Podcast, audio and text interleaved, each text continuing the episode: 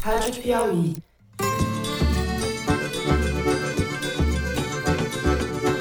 Olá, sejam muito bem-vindos ao Foro de Teresina, o podcast de política da revista Piauí. No mérito, julgo parcialmente procedente o pedido para condenar o primeiro investigado, Jair Messias Bolsonaro, declaro sua inelegibilidade por oito anos. Eu, Fernando de Barros e Silva, na minha casa em São Paulo, tenho o prazer de conversar com o meu amigo José Roberto de Toledo, aqui pertinho. Opa, Toledo. Opa, Fernando. Opa, Thaís.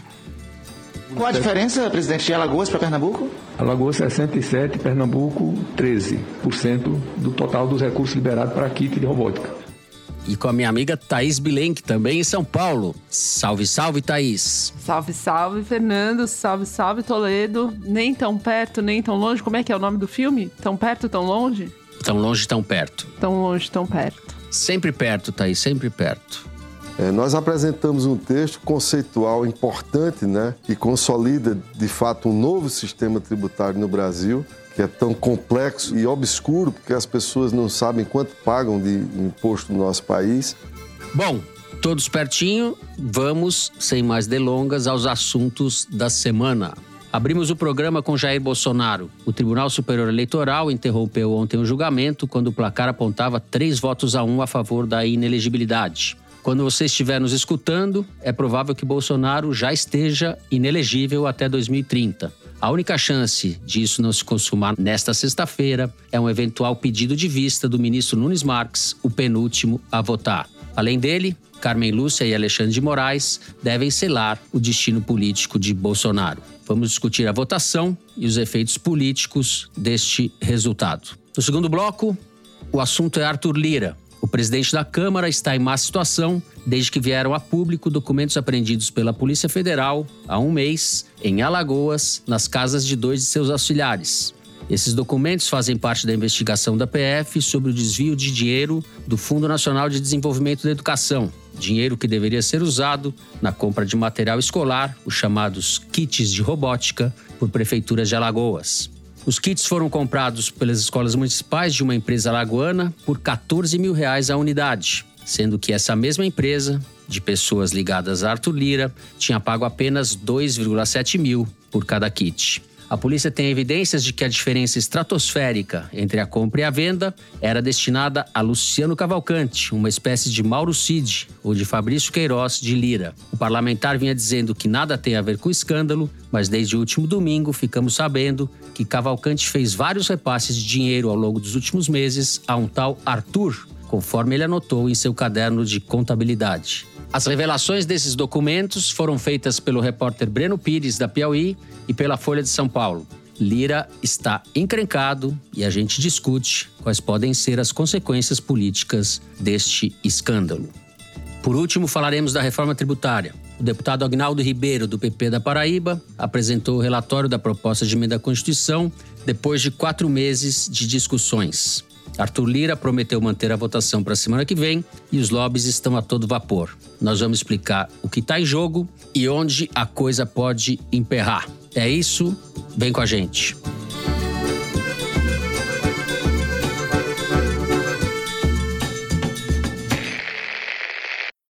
Muito bem. José Roberto de Toledo, vamos começar com você. É, hoje, quinta-feira, quando gravamos, 3 a 1 Então, devo dizer que eu já coloquei o champanhe na, no gelo. Só falta mais dois votos ou três para a gente espocar o vinho. É motivo de comemoração, mesmo que não seja a punição ideal, ele está inelegível até a eleição de 2028. 2030 ele já pode participar por uma peculiaridade do calendário, por alguns dias ele vai poder participar. Mas não, a gente sabe que não vai parar por aí. Esse é um de 15, 16 processos que ele tem na Justiça Eleitoral e Oxalá outros tantos na justiça criminal. Se ele for condenado na justiça criminal, aí ele vira ficha suja e não apenas deixa de ser elegível, como perde os direitos políticos. Então, esse é o primeiro motivo para a gente comemorar, mesmo que não tenhamos nesta quinta-feira terminado o julgamento. Segundo, O Bolsonaro perdeu o controle sobre a própria narrativa. O levantamento da Arquimedes mostra que ele ficou bastante tempo sem aparecer nas redes sociais. Nesse tempo, as menções negativas a ele cresceram e se tornaram majoritárias. Nas vésperas do julgamento, ele tentou retomar essa narrativa até fez o impensável, deu entrevista para a Folha de São Paulo, para nossa colega e amiga Mônica Bergamo, e para rádios, etc., para justamente se conseguia reaparecer melhor na fita. Segundo o levantamento da Arquimedes, não conseguiu, o efeito foi pífio, e, portanto, Bolsonaro continua deficitário justamente naquela área que ele sempre, nos últimos cinco anos, reinou absoluto, que é o mundo digital. Então, ele está sem capacidade de articulação alguma, né? É, basta ver como o PL, partido dele, eh, racha em votações de interesse do governo Lula. Está cada um chutando para um lado, atirando para um lado, defendendo o seu esse é o cenário em que ele vai ter que enfrentar, é a garoa que ele vai ter que sofrer pelos próximos oito anos, se é que não vai piorar com uma condenação criminal. Queria, antes de passar a bola para a Thaís, lembrar outra catástrofe herdada pelo governo Lula do Bolsonaro, que foi o censo demográfico de 2022, divulgado na quarta-feira, que mostrou uma desaceleração acentuada do crescimento populacional brasileiro. Perdemos 10 milhões de habitantes em relação ao que o próprio IBGE projetava antes de terminar o censo. Em vez de 213 milhões, somos 203 milhões de brasileiros, com grandes diferenças regionais de taxa de crescimento. O norte crescendo e o centro-oeste, principalmente, crescendo mais, o nordeste crescendo bem mais lentamente, mudando inclusive as proporções e os pesos das regiões na economia e até na eleição. O censo não saiu como se gostaria que ele tivesse saído, demorou meses para ser feito, outros tantos meses para ser processado, por culpa exclusivamente do senhor Paulo Guedes e do senhor Jair Bolsonaro. Toda vez que um liberal aloprado assume a presidência da República e o Ministério da Fazenda ou da Economia, a gente perde o ano do censo. Todos os países fazem censo em ano terminado em zero. O Brasil também era assim, 60, 70, 80, aí foi fazer em 90, deu o Collor, adiou o censo, foi para 91. Agora vem Bolsonaro, em vez de fazer em 2020, foi feito em 2022. Vamos dizer que era por causa da pandemia? Meia verdade. Na verdade, faltou dinheiro, planejamento e vontade. Eles não queriam mostrar uma radiografia do Brasil catastrófico que eles estavam deixando antes da eleição. Cortaram de uma maneira criminosa o orçamento do censo, sabotaram quanto puderam e o resultado é esse que a gente tem aí. O resultado vai ser questionado na justiça, vai terminar nos tribunais, porque 2.399 municípios brasileiros perderam população de 2010 para 2022. Isso vai impactar o fundo de participação dos municípios deles, ou seja, vão receber menos dinheiro no repasse de tributos e vão questionar o resultado na justiça. Comparando, por exemplo, dados do comparecimento ao primeiro turno da eleição de 2022 com dados do censo, no estado de São Paulo tem pelo menos um município que teve mais eleitor do que morador, que é Águas de São Pedro. É um município muito peculiar, muito pequeno, fica inteiro de, dentro de Piracicaba, mas isso vai servir de desculpa para os bolsonaristas de novo voltarem a atacar o resultado da eleição. Mas enfim, é só mais um, uma memória que a gente não deve nunca esquecer do malefício que o Bolsonaro fez e, portanto, a condenação dele não só é justa, como é necessária necessária para evitar que mal igual, que é difícil, volte a nos acometer? Eu diria necessária e insuficiente ainda. Thaís Bilenque, vamos passar para você e vamos especular um pouco, por favor. Não, sempre especulando, especulando muito, mas sempre pensando... Apurando que que e especulando. Não, e o que, que o especulol diz sobre o momento, assim, mais do que só mera especulação, interpretar os interesses de quem especula. Mas eu queria fazer antes desta etapa do nosso programa uma outra etapa sobre uma coincidência histórica do momento que vive Bolsonaro agora com o momento que viveu Lula em abril de 2018. Ele estava às vésperas de ser preso pela Lava Jato, o destino dele estava já selado como o de Bolsonaro, e aí ele resolveu tirar uns dias para ir para Maresias, no litoral norte paulista, com a Janja, com quem ele já estava, embora não se soubesse publicamente disso, na casa da Gabriela Araújo, que é uma advogada do Prerrogativas, e casada com Emílio de Souza, que é um deputado estadual do PT, amigo dele de longa data. E aí eu conto essa história no perfil da Janja que eu publiquei na Piauí um tempo atrás. E o Bolsonaro, da mesma forma, acabou de voltar de Maresias, na mesma cidade litorânea paulista, para onde ele foi na casa do Fábio Weingarten, que foi secretário de comunicação dele no governo e tem sido um porta-voz, estrategista, assessor de tudo quanto é coisa. E voltou de lá também recentemente, esteve agora em junho, para se reenergizar. É, ele foi para casa do Weingarten domingo passado, depois do jogo do Palmeiras, quando o Palmeiras perdeu do Botafogo. Isso aí vocês deixem, viu, Evelyn? Porque é importante falar que o Botafogo ganhou do Palmeiras. É raro isso.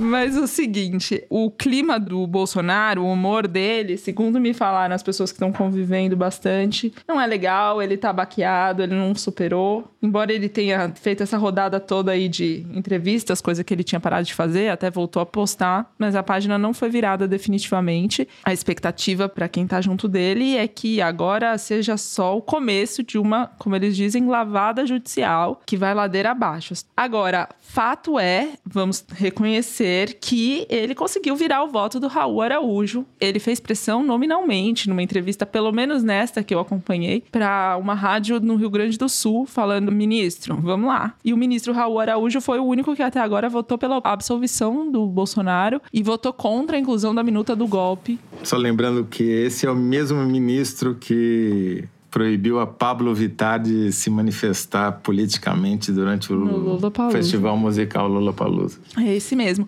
Agora, tudo dava conta. É, quando eu conversava com gente do TSE, a expectativa era que se alguém fosse fazer algo, era o Cássio Nunes Marques, só que ele é o sexto dos sete a votar. E o Bolsonaro falou isso em daí mais de uma entrevista, que daí seria tarde demais. Ele pressionou diretamente o Raul Araújo e funcionou, né? Algum tipo de influência ele conseguiu exercer. Mas, isso dito, bora para a segunda parte do que a gente tem para dizer. O especulol dessa semana, né, a, a, ideia que foi lançada aí é de uma chapa para 2026 encabeçada pela Tereza Cristina, atualmente senadora, que foi ministra da Agricultura do Bolsonaro, com a Michele Bolsonaro na vice. A Tereza Cristina é do PP, do Ciro Nogueira, pelo Mato Grosso do Sul. O Fábio Weingarten está falando em on publicamente sobre essa chapa que ele considera espetacular, porque, segundo ele, a Tereza Cristina agrega o apoio do centrão, do agro, das mulheres, ela é boa de papo com os grandes aos pequenos, produtores, empresários, etc e tal. E a Michelle tem a simplicidade da Ceilândia, mais a temência a Deus fervorosa e não traz a rejeição do Bolsonaro com seus rompantes, nas palavras dele, e intempestividades. O fato de estarem falando publicamente sobre sobre uma chapa como essa, e segundo o Fábio Weingarten, sem resistência nem oposição do Bolsonaro, mostra que eles estão tentando, de alguma forma, manter o sobrenome e a influência total do Bolsonaro que ele teria sobre uma chapa como essa. Porque a coisa pode acabar escapando mais das mãos dele pelos dedos, porque, por exemplo, tem um Tarcísio de Freitas, governador de São Paulo, tem se fortalecido e ganhado musculatura sem contar diretamente ou exclusivamente com o Bolsonaro. Agora, segundo eu apurei, o Kassab, que é secretário de governo do Tarcísio e um dos seus principais conselheiros políticos e articuladores, mantém a avaliação de que o ideal para o Tarcísio é se lançar reeleição em 26 para ir para a presidência eventualmente só em 2030. Para o Bolsonaro não convém ter ninguém forte demais que tire qualquer influência do nome que ele vier apoiar, já que candidato ele não vai ser, ao que tudo indica. Então tem essa especulação que é isso, para a gente ler o que está acontecendo no momento é Bolsonaro tentando, de todo jeito, fazer com que o nome dele e o apoio dele, a influência dele não se esvaia junto com os direitos políticos que ele deve perder essa semana no TSE. Essa chapa aí que eles estão tentando emplacar. Tem um pequeno problema. O dono do PL, que é o partido ao qual o Bolsonaro e a Michelle estão filiados, é o Valdemar Costa Neto por que motivos o Valdemar abriria a mão da cabeça da chapa, sendo o maior partido na Câmara, com o maior número de deputados e com o maior fundo eleitoral, para lançar uma candidata absolutamente inexpressiva como a Tereza Cristina de outro partido na cabeça de chapa? Quer dizer, não fecha a conta eu entendo o movimento deles, que é um movimento meio desesperado de tentar se manter em evidência e dizer que eles têm alguma influência no jogo político, mas não, faz sentido político porque não interessa ao Vademar essa chapa, por exemplo. Né? Não, pode interessar se ela se tornar viável, como ele é um pragmático. Não, sim, mas para se tornar viável, a Tereza Cristina tem que estar liderando a pesquisa. Certo. Ela não lidera Ou a tá pesquisa bem, nem né? no Mato Grosso. É que eu leio essas coisas como algo pra movimentar o, o cenário agora. Porque É. 2026, assim, ainda tem 2024 antes, tem disputa Sim, tá prefeitura. muito longe. Assim, eu não acho que isso seja pra valer. Eu acho que isso é pra ago- neste momento de agora servir ao Uhum. interesse do Bolsonaro. O Zé gosta de contar a história do marshmallow, que eu vou pedir para ele contar. É que a gente deve experimentar o marshmallow logo, né, Zé? Ele quer dizer que a gente deve comemorar. Eu acho também que devemos comemorar essa inelegibilidade, mas é muito pouco diante do que foi feito ao longo dos últimos quatro anos, dos crimes que foram cometidos. E isso é o que as instituições brasileiras foram capazes de fazer até agora. É muito insuficiente. Esperamos. Mas eu acho que é um processo, Fernando. Você abra o caminho agora. Sim. É. Primeiro você ganha a eleição, depois você evita o golpe de Estado em conluio com os militares. A gente ganhou todas as batalhas até agora. Se a gente tivesse perdido alguma delas no meio do caminho, eu estaria preocupado. Mas como a gente ganhou todas, prognóstico é positivo, na minha opinião. Tá certo. Eu sou um pouco cética sobre o tipo Uhum. de punição que o Bolsonaro vai receber do sistema judicial, assim. Também. Seja na justiça comum, seja na eleitoral. Eu acho que vai ser uma negociação de meio termo e essencialmente política. E muito Eu pouco acompanho você, Thaís. Toda- todo, todo julgamento no em Tribunal Superior é um, é um julgamento político. Ele já está sendo julgado e ele mesmo está dizendo politicamente, e é político, claro que é político. É- é- tem base na, na lei? Claro que tem base na lei. Mas a política sempre influencia. Como influenciou desde sempre.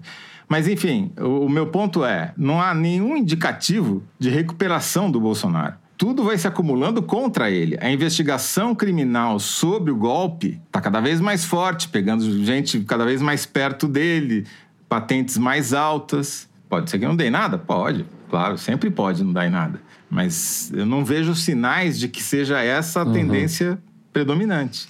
Bom, você vai falar do marshmallow antes que ele se converta em leite condensado ou não? A história do marshmallow que você me, você me mandou falar é o seguinte: um clássico da psicologia social é um teste, era usado como um preditor do futuro das crianças. Então você põe as crianças numa sala diz para elas o seguinte: você pode comer esse marshmallow agora, mas se você esperar 15 minutos até eu voltar para a sala, eu te dou mais um marshmallow, você pode comer dois. E daí você deixa o marshmallow lá, a criança fica sozinha olhando para o marshmallow, o outro sai da sala e os cientistas ficam lá contando os minutos para ver quanto tempo ela vai demorar para comer o marshmallow ou se bravamente ela vai é, evitar. A maioria das crianças come o marshmallow e isso diziam os cientistas, os psicólogos sociais que era um preditor do que ia acontecer na vida dela, porque se você tem a capacidade, a força de espírito de postergar a sua gratificação, isso te daria uma vantagem na Isso é vida. uma coisa calvinista, Porém, né? mas é, é- tem uma certa correlação estatística, só que eles igna- ignoravam a situação. A pessoa é ela e seu, sua circunstância, seu ambiente. Obviamente, crianças que já tiveram uma experiência negativa na vida, em que elas deixaram de comer um marshmallow e depois não comeram nem aquele nem os outros dois, elas daí comiam imediatamente, não esperava nem fechar a porta para já sair comendo, porque é com base na sua experiência, entendeu?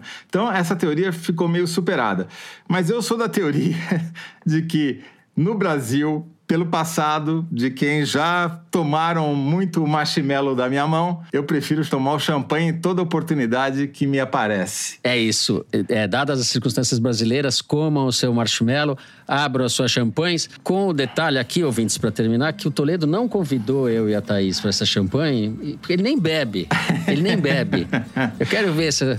Tira a foto. Tá bom. Gente, encerramos assim o primeiro bloco do programa. Depois do intervalo, a gente vai falar das encrencas de Arthur Lira.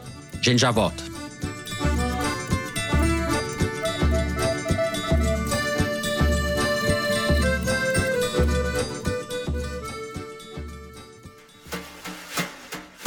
Na última edição da Piauí, os obstáculos para a reconstrução da nossa política ambiental estão na reportagem de Bernardo Esteves. O que mais me chocou na pesquisa para essa matéria foi, por um lado, é, enxergar com nitidez o desleixo e o despreparo da gestão anterior com as questões da política ambiental, mas também e, sobretudo, uma determinação deliberada de frear o combate ao desmatamento, que era uma missão constitucional do governo. Então, para isso precisa ter um esforço nosso aqui, enquanto estamos nesse momento de tranquilidade no aspecto de cobertura de imprensa, porque só fala de Covid, e ir passando a boiada. Foram cerca de dois meses de apuração nos principais órgãos ambientais do país. E ouvi aproximadamente 30 pessoas, incluindo a ministra Marina Silva, praticamente todo o primeiro escalão do Ministério do Meio Ambiente, além de funcionários do IBAMA, do ICMBio, do Serviço Florestal e representantes da sociedade civil. No papel, no computador ou no celular, assinante Piauí lê essas e outras reportagens exclusivas. Saiba mais em revistapiauí.com.br.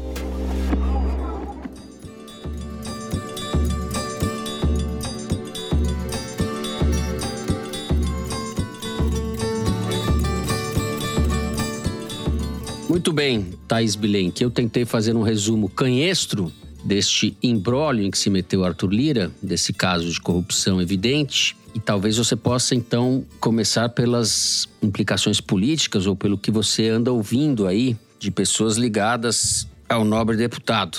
Obviamente, não precisaria nem dizer, Fernando, que é um péssimo momento para o Lira. Ele está acuadíssimo e um sinal disso é que ele anda muito obediente até aos assessores dele, coisa que foge ao padrão absolutamente. E o pior, né? Espera-se que venha mais coisa por aí, inclusive no entorno do Lira, porque as revelações são importantes, é parte de uma investigação da Polícia Federal e nada indica que sejam achados finais de uma investigação, ao contrário, parece que está só começando. No entorno do Lira, a versão de que ele, de alguma forma, vê digitais do governo federal, porque Polícia Federal subordinada ao Ministério da Justiça, Ministério da Justiça subordinado subordinado ao Palácio do Planalto, ainda que ele tenha algum tipo de desconfiança sobre isso, ele não tem muita carta na manga para retaliar o governo. Ele está basicamente com a pauta de curto prazo bastante limitada, porque o marco fiscal foi aprovado, ainda falta o terceiro round na Câmara dos Deputados para ir à sanção. A reforma tributária, que é o que está na mesa no momento, é uma pauta mais do Congresso Nacional do que do governo. Por que, que eu digo que é uma pauta mais do Congresso que do governo? Porque ela é anterior à posse do Lula, ela vem lá de 5, 6 anos atrás, e o relator, inclusive, que é o Agnaldo Ribeiro, também já tinha sido relator em outras legislaturas.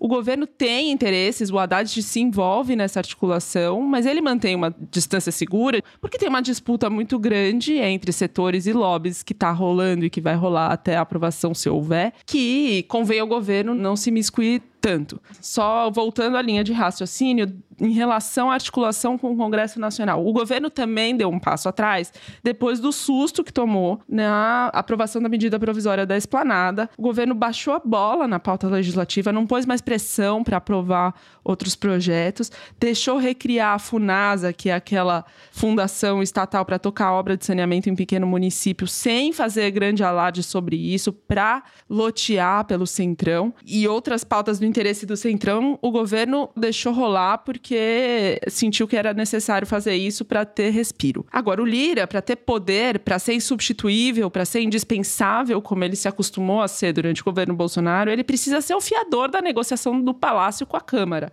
Agora, num momento de fraqueza como o que ele vive agora, é, regra número um em Brasília, ele é alvo de ataques especulativos de todas as partes. Primeiro, da própria Câmara dos Deputados, já de deputados pensando na sucessão dele na formação de outros blocos e outros grupos para disputar força com o próprio Lira e do próprio governo que tem feito aí sim um esforço grande de diminuir a dependência do Palácio do Planalto ao poder de fogo do Lira na negociação com a Câmara. Como que o governo faz isso? O que, que o governo tem feito silenciosamente? Tem construído e fortalecido pontes, canais diretos com líderes das bancadas e, em especial, os Lira Boys. O governo tem escolhido deputados que são muito ligados ao Arthur Lira para estabelecer canais diretos. Cito alguns: Antônio Brito, PSD da Bahia. O governo tem se esforçado na comunicação com ele. Hugo Mota, Republicanos Paraíba. Hugo Mota é super Lira boy. Outros grupos, por exemplo, PL do Nordeste, o PL Partido do Bolsonaro do Nordeste, que tem uma tendência a se aproximar do governo por uma questão de emenda, recurso, cargo, etc. O governo tem feito também um esforço de aproximação. E até com o Elmar Nascimento, né, que a gente já falou, que é o líder do União Brasil.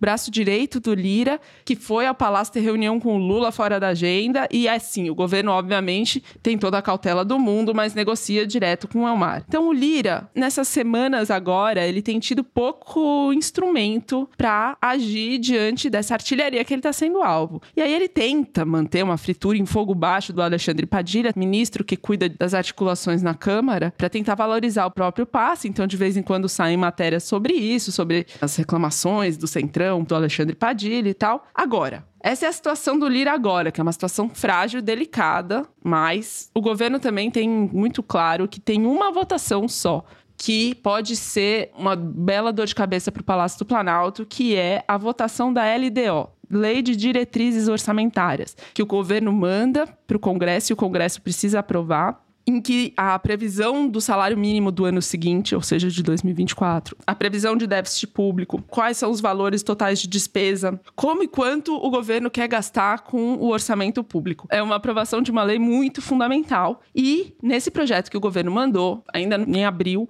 havia a aprovação do marco fiscal como condição para a aprovação da própria LDO. Então, o Lira tem aí um bom nicho para atuar. Aí vai ter algo com o qual o governo vai ter total total interesse de aprovar e aprovar da forma que propôs. E aí não é à toa que o Arthur Lira escolheu o relator Danilo Forte, que é um deputado do Ceará, do União Brasil, uma experientíssima figura do Centrão. E então o governo está muito atento à tramitação da LDO, mas que é um momento de total fragilidade para o Arthur Lira politicamente é. Bom, Arthur Lira, de qualquer forma, eleito com 464 votos, votação recorde há poucos meses, creio eu, ainda tem lenha para queimar, embora esteja fragilizado, porque é um escândalo de corrupção desses de almanac, que vai para os livros escolares. É, mas ele já queimou parte dessa lenha e esses votos são resultado do que ele entregou no passado com orçamento secreto. Sim. Ele precisa continuar entregando, Sim. porque ali não tem bobo. Bom, vou passar para o Zé antes de dar o meu eventual pitaco sobre este caso caso. José Roberto de Toledo, seu amigo Arthur Lira. O governo está aprendendo com o submersível Titã. Bem ele. Que mostrou de modo, digamos, cabal e definitivo que não é porque é caro que é bom e confiável, né? E o Arthur Lira, ele custa caro e não é bom nem confiável, é mais ou menos como o Titã. Se ele vai ter o mesmo destino do submersível, ainda não sabemos mas o mergulho não começou muito bem. Porque essas reportagens do Breno Pires e da Folha de São Paulo, elas, não sei se vocês prestaram atenção, mas ela é escandalosa não é tanto pelos valores, mas é pela metodologia. Então, assim, tem lá um cara que é um Arthur com H, tá sem sobrenome nas anotações do Luciano Cavalcante, que é o investigado pela polícia, que assim, o cara vai no restaurante e o Luciano paga. O cara vai no hotel e o Luciano paga. O cara vai viajar e o Luciano paga. Quer dizer, é como vai se fosse uma uma, de... uma coisa na fazenda, o cara paga também. É, o padrinho, né? Vai lá e paga. Então, não é verdade que é outro CPF, é o mesmo, né? Para efeito de pagamentos, é um CPF só. Então, é um escândalo que a impressão que me dá, pelo fluxo de informações, que não vai parar onde está vai piorar. E o governo, embora não esteja triste com esse mergulho às profundezas do Arthur Lira, também tem que ficar um pouco ressabiado porque a gente viu o que aconteceu com um predecessor do Arthur Lira que aceitou o pedido de impeachment contra a Dilma, mesmo que isso custasse o seu próprio mandato e eventualmente Sobrevivência até política. Né? Exato, foi parar na cadeia, mas enfim, que é, foi o Cunha, né? As circunstâncias são muito diferentes, as circunstâncias do Cunha e do Arthur Lira. A Dilma tinha 7%, um dígito de ótimo e bom. O Lula tem 37%, segundo o IPEC, Datafolha, todos os institutos. Quer dizer, tem uma diferença muito grande. E os sinais da economia por enquanto, estão ajudando o governo. A confiança do consumidor cresceu, em geral, ela é uma proxy, ou seja, uma aproximação da popularidade. Então, se cresce a confiança do consumidor, é esperado que cresça também a popularidade do governante. Então, é um cenário muito diferente. Hoje não haveria condições políticas, por exemplo, Porto Lira aceitar um pedido de cassação do Lula. Né? É muito diferente sobre esse aspecto. Mas ele tem munição para gastar contra o governo se vier nesse ponto. Agora, eu faço aqui um acompanhamento diário das execuções de emendas parlamentares, com a ajuda do Luiz Fernando Toledo, lá para o UOL. o que eu notei aqui é uma coisa interessante. Tem três coisas que a gente precisa acompanhar. Uma são os restos a pagar do orçamento secreto que o Bolsonaro deixou de herança maldita para o Lula. E que ele não pagar, pagou né? no governo dele, que deveria ter pago, são emendas de outros anos e que sobraram para o Lula pagar. Então, dos restos a pagar do orçamento secreto, até agora, o Lula já pagou uns 6 bilhões, mais ou menos, de reais, aí, valores aproximados, sendo que 1 bilhão e 100 milhões, um pouquinho, foi só no último mês. Agora, das emendas parlamentares deste ano, desta legislatura, ele já pagou quase 2 bilhões e meio. Então, aquilo que era controlado pelo Arthur Lira, que dependia do Arthur Lira para o deputado receber, está perdendo importância relativa para o novo sistema de aluguel de base parlamentar, que é o dessas emendas individuais. Já pagou quase 2 bilhões e meio esse ano.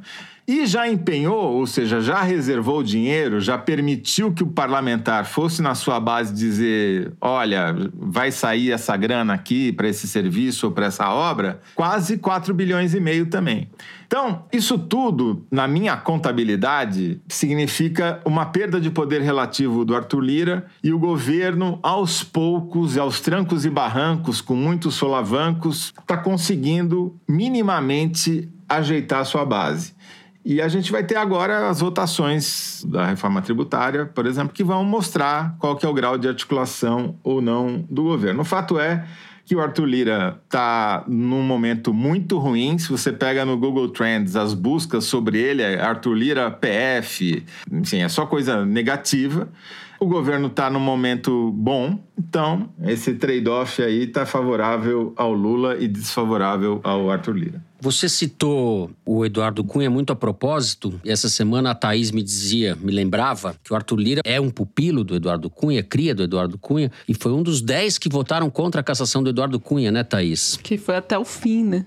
Como você disse, Zé, as circunstâncias são muito diferentes, né? Não vejo esse roteiro se desdobrando para esse caminho. O, o, Eduardo Cunha, quando foi acusado pelo Janot, na época que era o procurador-geral, de ter pedido propina de 5 milhões, a delação daquele empresário, Júlio Camargo, que disse que o Eduardo Cunha cobrou dele por contratos com a Petrobras, ele rompeu com o governo Dilma, foi proposição e saiu atirando, falou que estava sendo vítima de perseguição política tal. O Arthur Lira também acha que está sendo vítima de perseguição política, mas não fala isso em público. Ele pode pressionar no privado. Foi lá tomar café da manhã com Lula, encontro que não estava na agenda oficial do Lula, etc. Ele está pressionando, mas ele não está rompendo a ponte. E eu acho que o governo também, ao governo interessa ter o Arthur Lira acuado, mas ali. É isso que você está falando, e só para lembrar, tinha um elemento que foi fundamental, talvez tenha sido até o deflagrador, a espoleta da crise, é que havia um processo contra o Eduardo Cunha na comissão de ética.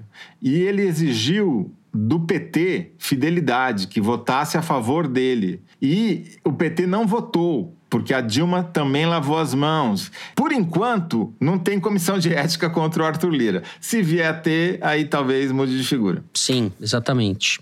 Eu apostaria que as complicações vão se desenrolar para o Arthur Lira, além do desgaste político, do noticiário, e noticiário que, a meu ver, está sendo mais brando do que o caso mereceria. Parte da imprensa não está dando com muito destaque isso. Eu acho que tem um timing aí disso, porque é. tem o julgamento do Bolsonaro no meio do caminho, é. enfim. Pode ser, pode ser. Mas eu acho que os desdobramentos vão estar no Supremo, porque o caso vai para o Supremo, porque o Arthur Lira, presidente da Câmara, tem foro. Tem que ver quem vai ser o relator desse caso e vai no ritmo da justiça. Se o Arthur Lira conseguir atravessar esse pior momento político com essas notícias, no Congresso eu não vejo muito ele se enrolando, porque tem muitos interesses amarrados. Ele foi aclamado né, em fevereiro. Tudo bem que ele está perdendo capital político, mas ainda tem muita gordura para queimar, a meu ver. E o histórico do Arthur Lira no judiciário é muito bom, né?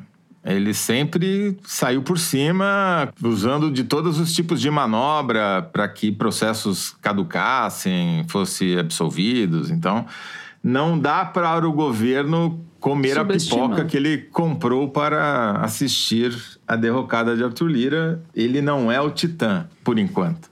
Perfeito. É, não, eu acho que e o lembrando governo tá, inclusive, bem que... atento. Assim que na origem desse caso está o orçamento secreto, né? Porque o dinheiro que saiu do Fundo Nacional de Desenvolvimento da Educação saiu por uma emenda do relator. Então foram 26 milhões que saíram numa leva lá, foram aprovados em, em ritmo completamente atípico. Então é um caso que mostra o desvio de dinheiro a partir desse instrumento do orçamento secreto. Encerramos o segundo bloco por aqui, fazemos um rápido intervalo. Na sequência, vamos falar deste assunto sexy, reforma tributária. Orgasmo total nisso daí.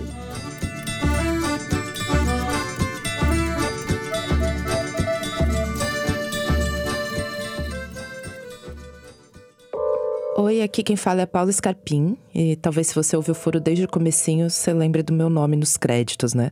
Mas eu tô aqui para te convidar a ouvir outro podcast, assim que você terminar de ouvir o foro, claro. O Rádio Novelo apresenta.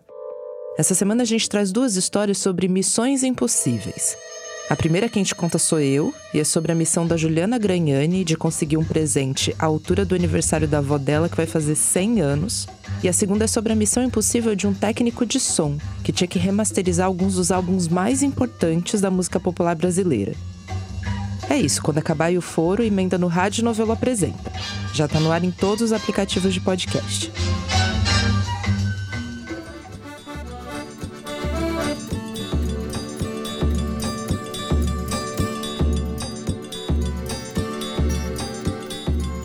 Muito bem, vamos falar de reforma tributária, José Roberto de Toledo. Você pode começar pela descrição dos lobbies, pelo que você apurou, ou pelo mérito, pelo que está sendo proposto em linhas gerais nessa reforma que deve ser votada, se o cronograma for mantido, a partir da semana que vem. Fernando, quando eu fui enviado a Brasília em 1988, tinha acabado de sair do Jardim da Infância, o tema da reforma tributária, embora a Constituinte ainda não tivesse terminado, já era um tema que era uma necessidade de se promover essa reforma mesmo antes da Constituinte acabar. Então faz 35 anos que eu espero o Congresso aprovar a reforma tributária, entendeu?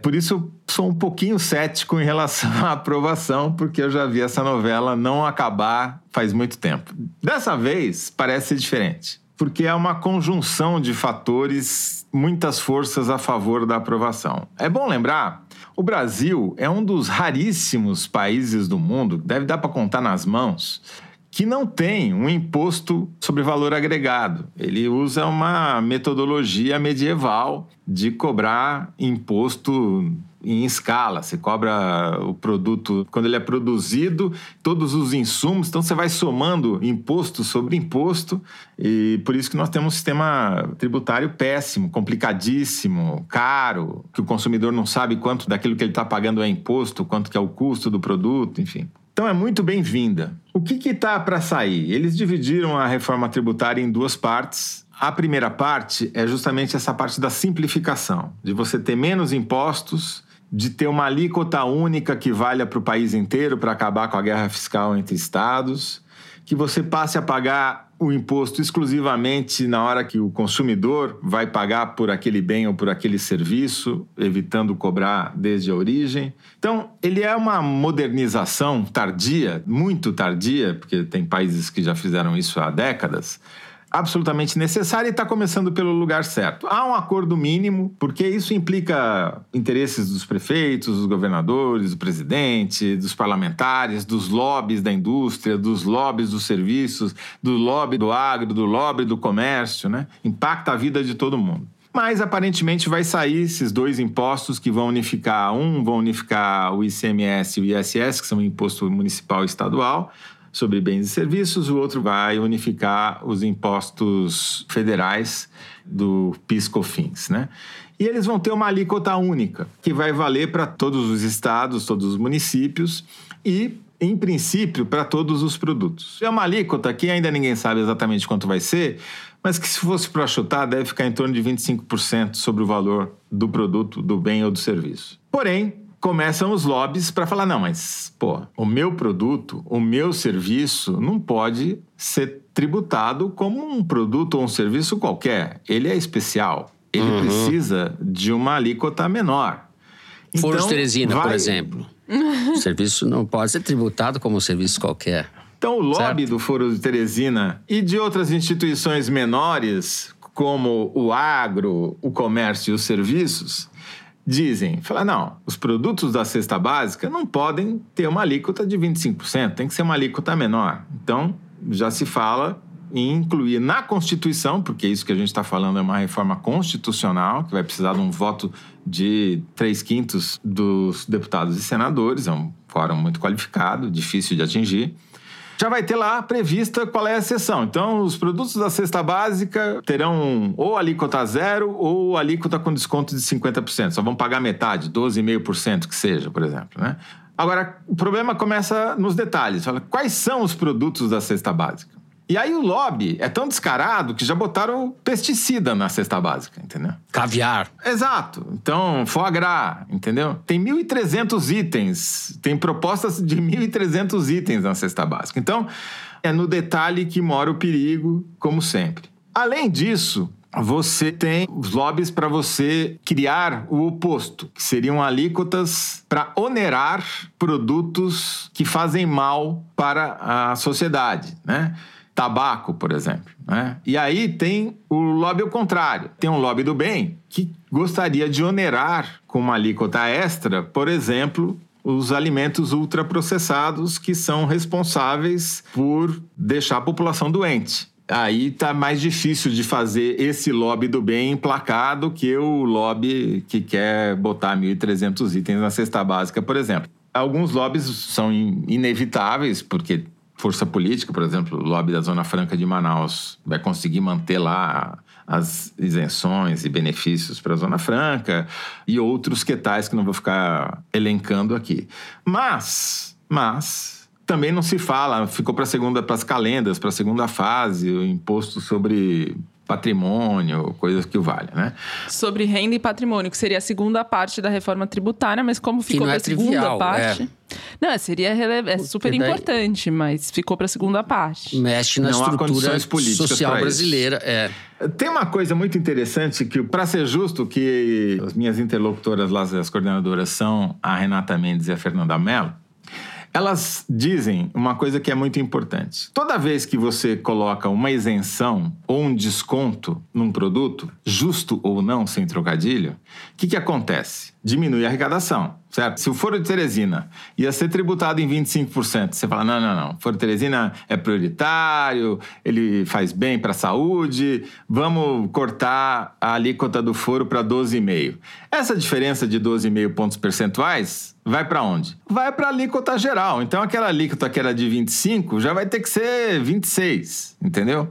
Quem vai pagar a conta? Os mais pobres, porque o peso do consumo para eles é maior do que para os ricos. Então, faria muito mais sentido e justiça social você manter tudo mais ou menos com a mesma alíquota e devolver para os mais pobres o tal do cashback, que é isso que se trata esse cashback. Se você é pobre, você pagou 25% de alíquota, eu vou te devolver esses 25% em dinheiro, em espécie, entendeu? Porque daí o dinheiro vai para quem pagou e para quem merece, e não para o rico que vai ter a mesma isenção que o pobre com esse desconto de alíquota. Mas, infelizmente, esse sistema acho que vai ser implementado, mas não na extensão que ele poderia ser. De qualquer jeito, se for aprovada essa reforma tributária, vai ser um grande avanço para o Brasil, para a economia brasileira, para os empresários, para a sociedade e, eventualmente, até para os mais pobres que vão deixar de pagar imposto acumulado que pesa mais no bolso deles do que no bolso dos ricos. De qualquer forma, se tudo der certo, isso passa a vigorar. Em 2027, começa a vigorar em 2027, porque essa é uma condição fundamental. Porque se o governo que está digamos, patrocinando isso, embora seja uma iniciativa, como a Thaís disse, do Congresso, né? Mas se o governo fosse beneficiar disso e se os governadores fossem ser beneficiados ou prejudicados já por essa reforma nesse mandato, aí que não passava mesmo. Então só começará a ser implementado em 2027 a partir dos próximos mandatos de governadores e É, presidentes. mas em 2027 começa a valer em 2027, mas em 2029 começa uma transição do sistema tributário de 50 anos. O governo Lula será beneficiado imediatamente, daí o interesse do governo em aprovar essa reforma, porque a aprovação de uma reforma tributária fundamental muda a expectativa de todos os atores econômicos, do mercado, dos tradings e companhia limitada. Então, para o governo ter um desempenho na economia como ele espera, a reforma tributária é um sinal vital, um sinal importante para baixar a taxa de juros no mês que vem e assim por diante. Dá uma sensação de casa arrumada, né? De, de racionalidade. Exato, vai ganhando apoio de vários setores na economia. Agora, que ainda tem muita disputa e muito lobby para rolar até que essa medida seja de fato aprovada, isso é claro eu, e já está visível. Essa semana mesmo, o governador de São Paulo, Tarcísio de Freitas, fez críticas. O Felipe Salto, que é ex-secretário de Fazenda de São Paulo, também fez duríssimas críticas ao texto. Ainda vai ter muita pressão de prefeitos e, e, e de outros grupos de interesse, mas tem um grupo que está satisfeito, que é o agronegócio, que hoje em dia responde pela maior alta do PIB do país. Então, não é à toa que eles estão contentes e é também a mais encorpada e organizada das bancadas na Câmara dos Deputados. Eles têm, então, algumas concessões. A principal é a que Toledo falou, que é o tratamento diferenciado da alíquota, ou seja, eles pagarão um, uma porcentagem menor do que vários outros setores, e esses valores ainda vão ser definidos quando o projeto for regulamentado. É uma etapa seguinte à tramitação da reforma tributária. E outras vitórias também, por exemplo, conseguiram derrubar no nascedouro a ideia de cobrar IPVA de grandes máquinas e tratores. Existia uma ideia de começar a cobrar o imposto e eles conseguiram derrubar antes disso avançar. Isso beneficia diretamente os grandes empresários do agro. E eles conseguiram também a isenção para o pequeno produtor, porque dos pequenos produtores, pequenos e médios produtores, 80% são pessoa física. E aí a bancada fez esse apelo para que dos produtores que tenham até R$ 4.800 de renda eles não sejam tributados e conseguiram. Teve outras ideias, iniciativas do agro que não foram contempladas, mas o agro vai trabalhar a favor, está trabalhando a favor, está se reunindo com o Agnaldo, se reunindo com o Haddad e tendo o apoio dessa bancada que é muito grande, você já tem um, uma base de votos sólida para aprovar. Então não é à toa que eles conseguiram essas concessões tão vitais para eles. É, pegando o gancho no agro aí da Thaís, essa grande latifundiária, se os bolsonaristas estão contra, é porque deve ser bom também, né? Esse é um bom parâmetro sempre para a gente usar.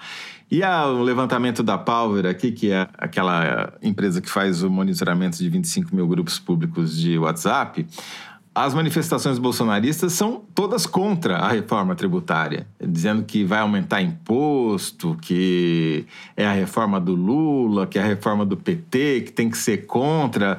E se eles estão de um lado, é porque o Brasil deveria estar do outro. Mas não estão tendo sucesso, eles estão muito desarticulados, os bolsonaristas. Viu? E tem uma coisa que o governo Lula, ele tá escolhendo melhor, como a gente falou, as guerras que ele compra. Essa não é uma guerra que ele compra, muito pelo contrário. O Lula lançou essa semana um plano safra maior do que o plano safra do último ano Bolsonaro. E ao mesmo tempo ele vai sediar o Foro de São Paulo em Brasília.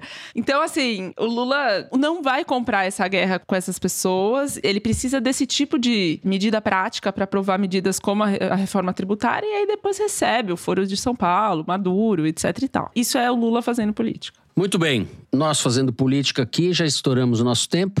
Eu encerro o terceiro bloco do programa. Vamos direto, sem intervalo, para o Kinder Ovo. Vamos ver se eu diminuo a distância de Thaís Bilenque. Thaís Bilenque tá que nem o Botafogo, na ponta, lá na frente. Quem diria? Quem diria? Todos diríamos, era uma questão de tempo. Não, tô falando do Botafogo. Ah. Solta aí, Mari.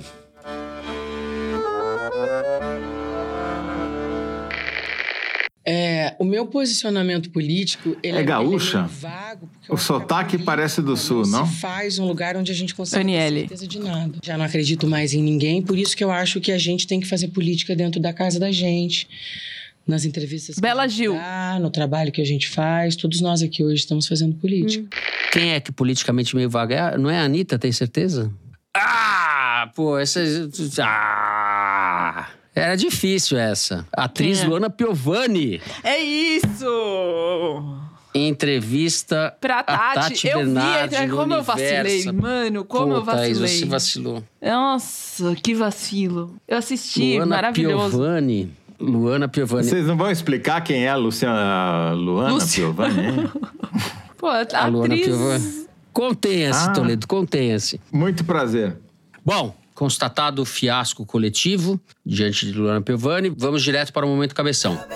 Momento em que a gente dá umas dicas de coisas que a gente viu, leu, ou vai ler, ou quer ver. Eu vou começar com a Thaís Bilenque. Bom, eu tenho uma indicação multilinguagens, tá? Então, assim, inspirada na discussão sobre a reforma tributária, eu vou indicar o single que o Lucas Santana, esse músico que eu gosto muito, lançou chamado Maria Antonieta. É uma música muito legal, fala de privilégios, acho que tem a ver pra gente ouvir a reforma tributária com um pouco mais de humor.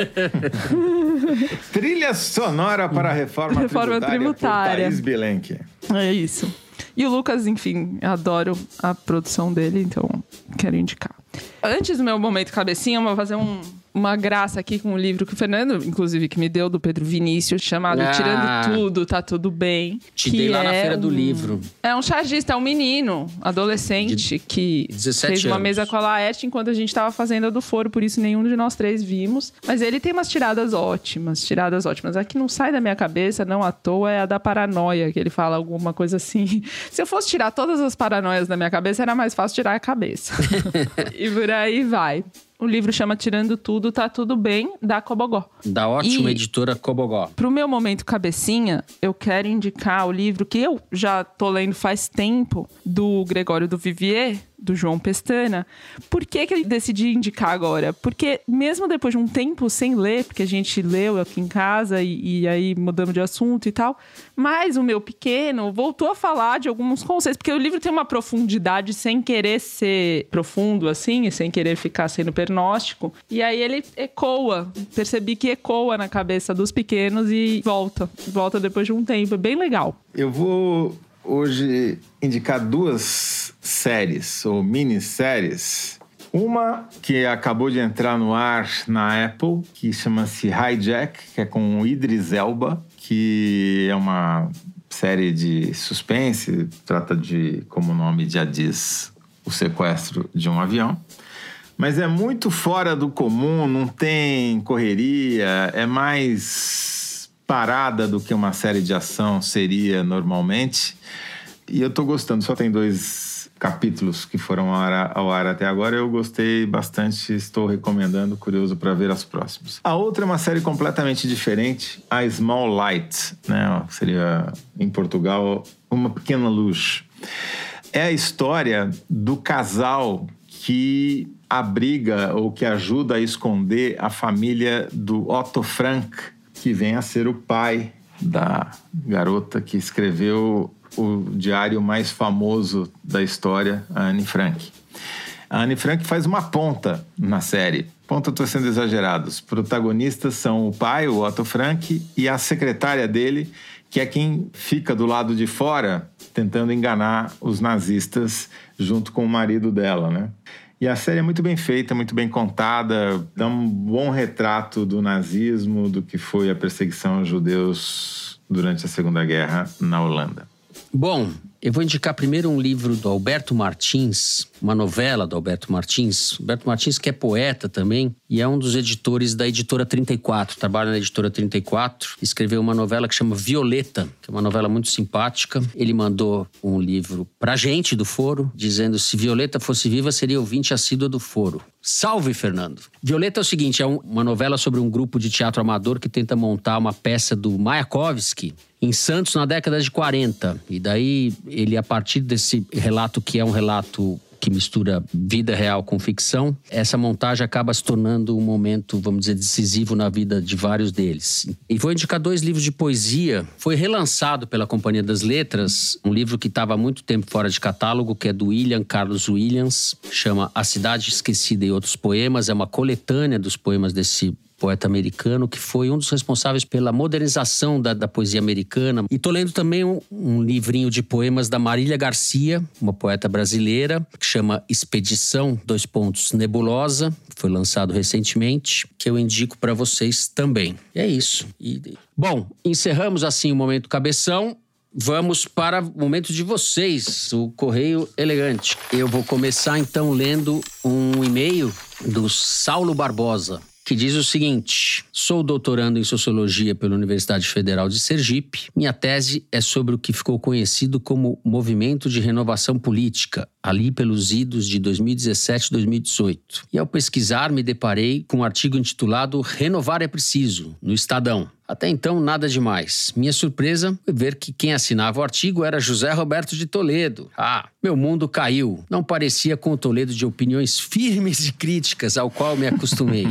Respirei, tomei coragem e recomecei o trabalho. E para meu alívio, percebi que troquei gato por lebre. O título, na verdade, era Renovar é Impreciso, cujo conteúdo era genuinamente tolediano, um dos poucos que desafinava o coro dos contentes em mais de 200 matérias.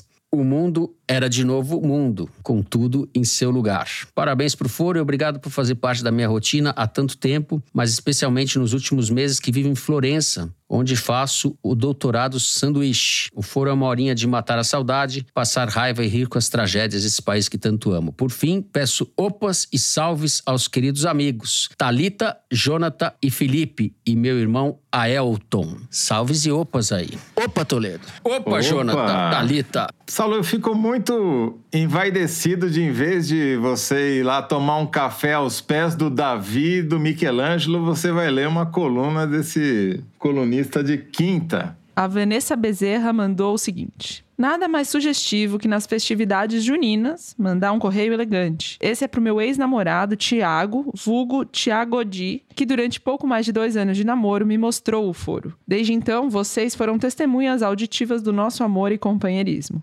Hoje não estamos mais juntos, mas gostaria de dar uma prova de amor e admiração enviando esse correio elegante, para dizer que hoje o amo de um jeito diferente, que penso nele todos os dias, com muito carinho. Gostaria muito que pudéssemos ser amigos, afinal, amor também é sobre amizade. Em junho ele faz aniversário, então, feliz aniversário, Ti. Que você continue vencendo na vida e obrigada por ter feito parte da minha. Eu tenho duas mensagens aqui. Uma é do Ivanir PB, que faz um registro muito simpático, que o canal da Piauí no YouTube, onde são publicadas os cortes, chamados cortes do Foro de Teresina, finalmente chegou a 100 mil inscritos. Ele está perguntando, vai ter plaquinha? Acho que para ter plaquinha, acho que precisa ter uns 10 vezes isso aqui, mas tudo bem.